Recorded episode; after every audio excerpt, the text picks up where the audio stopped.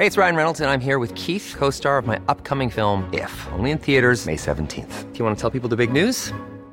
All right, I'll do. Sign up now and you'll get unlimited for $15 a month in six months of Paramount Plus Essential Plan on us. Mintmobile.com slash switch. Upfront payment of $45 equivalent to $15 per month. Unlimited over 40 gigabytes per month. Face lower speeds. Videos at 480p. Active Mint customers by 531.24 get six months of Paramount Plus Essential Plan. Auto renews after six months. Offer ends May 31st, 2024. Separate Paramount Plus registration required. Terms and conditions apply if rated PG. Escucha y comparte las breves del coronavirus de México y el mundo.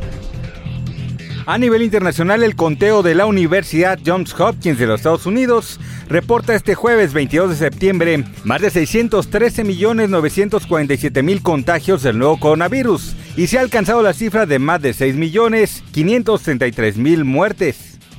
Un probable brote de COVID-19 fue detectado por la Secretaría de Salud de Coahuila en 13 alumnos de un grupo del Jardín de Niños María Agustina Tristán Gel, ubicado en el municipio de Ramos Arispe. La Secretaría de Salud reveló que 13 de los pequeños presentaron fiebre, vómito y diarrea, por lo que fueron puestos bajo supervisión médica. Cinco de los menores resultaron negativos a COVID-19 y los otros ocho se encuentran a la espera del resultado de los análisis.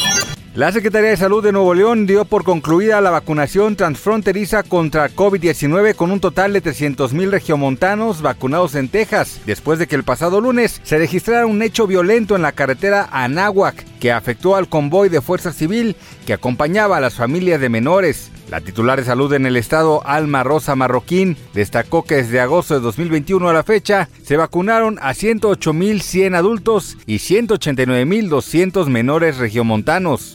Un nuevo estudio dirigido por la UW Medicine, publicado en la revista americana de obstetricia y ginecología, reveló que la respuesta inmunitaria de la placenta frente a otras infecciones puede dañarse si la madre contrae COVID-19 durante el embarazo. De acuerdo con la doctora Cristina Adams, principal autora de este estudio, los hallazgos sugieren que la infección cambia la forma en que funciona la placenta. A su vez, probablemente afecte el desarrollo del feto, por lo que sugiere que los menores nacidos de madres contagiadas con COVID-19 en cualquier momento del embarazo deberán ser monitoreados a medida que crezcan.